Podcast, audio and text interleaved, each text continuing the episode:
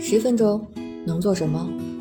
十分钟，我带你上天入地，博古通今。这里是校友录，我是主播三十七度的坚果奶酪，欢迎你和我一起校游人生。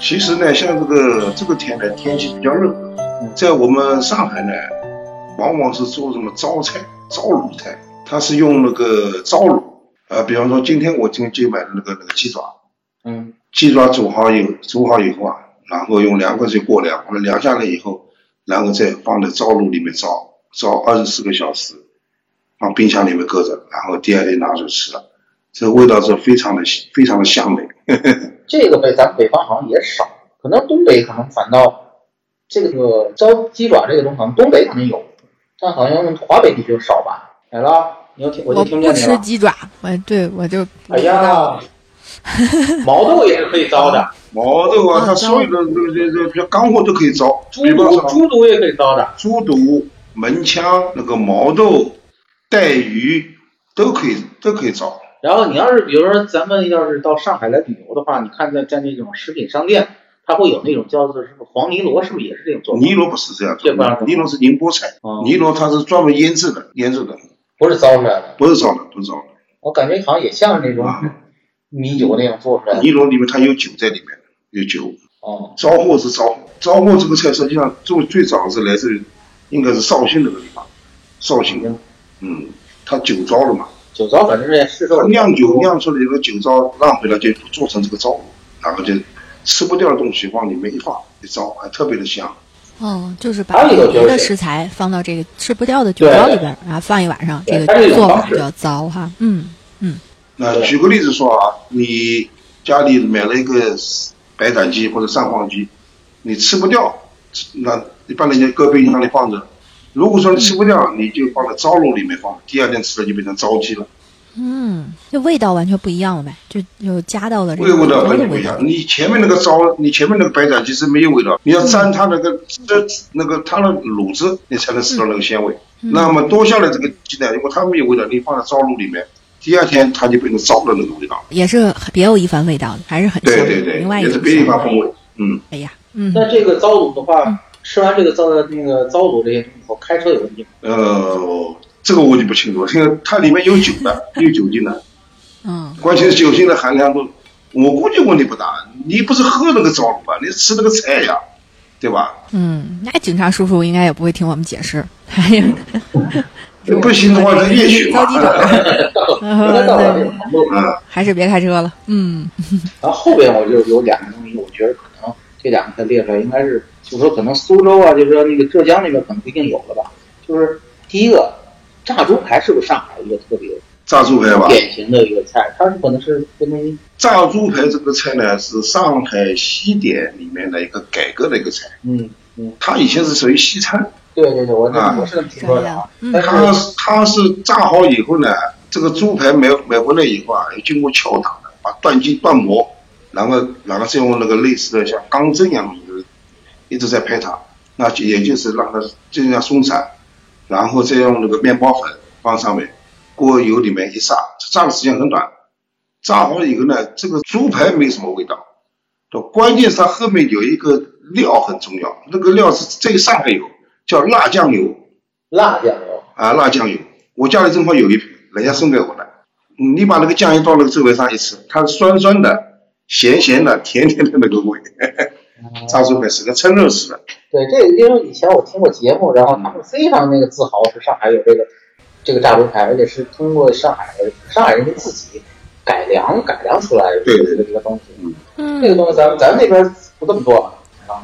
子星，这是我十几岁，我跟我三叔学的第一道菜，哦，我们在那家就过两可以天我吃这们再个再菜。再那什么一下 吧。行，哪天咱试一下？哎，我来展现一下我十几年没有做过。啊，我那我那个什么吧，我我从那嗯个上海给你带一瓶酱油回来。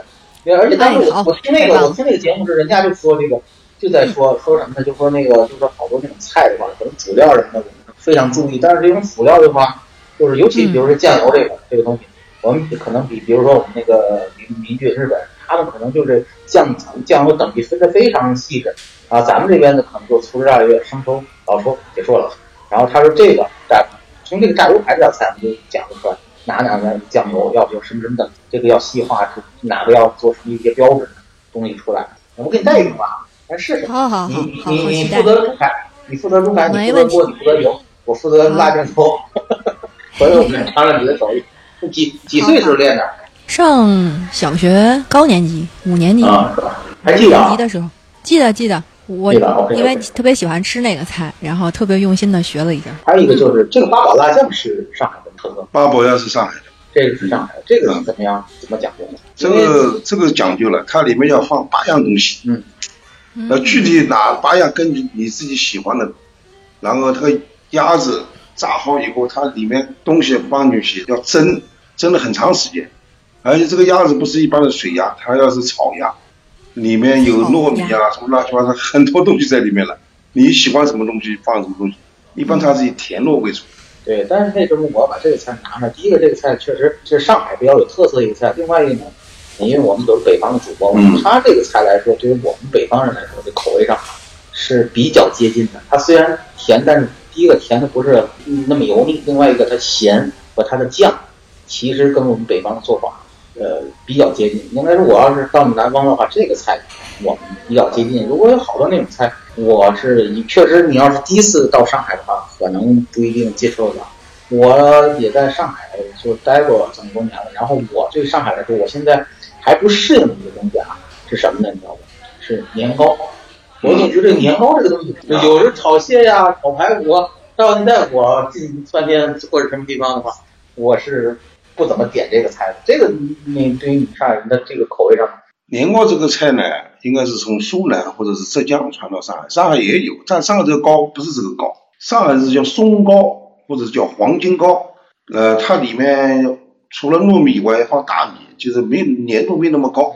但是很硬啊的感觉。就是崇明那个地方有一个叫南门，南门那个地方它有专门做这个糕，也很好吃的，也是黏的。那么它是熟的、甜的。你讲那个年糕呢，实际上水是水糯米做出来的年糕。那么这个年糕有几种吃法？那简单的来说啊，一种冬天了嘛，你把它掰一块下来，是吧？像一块竹片一样的，是不是？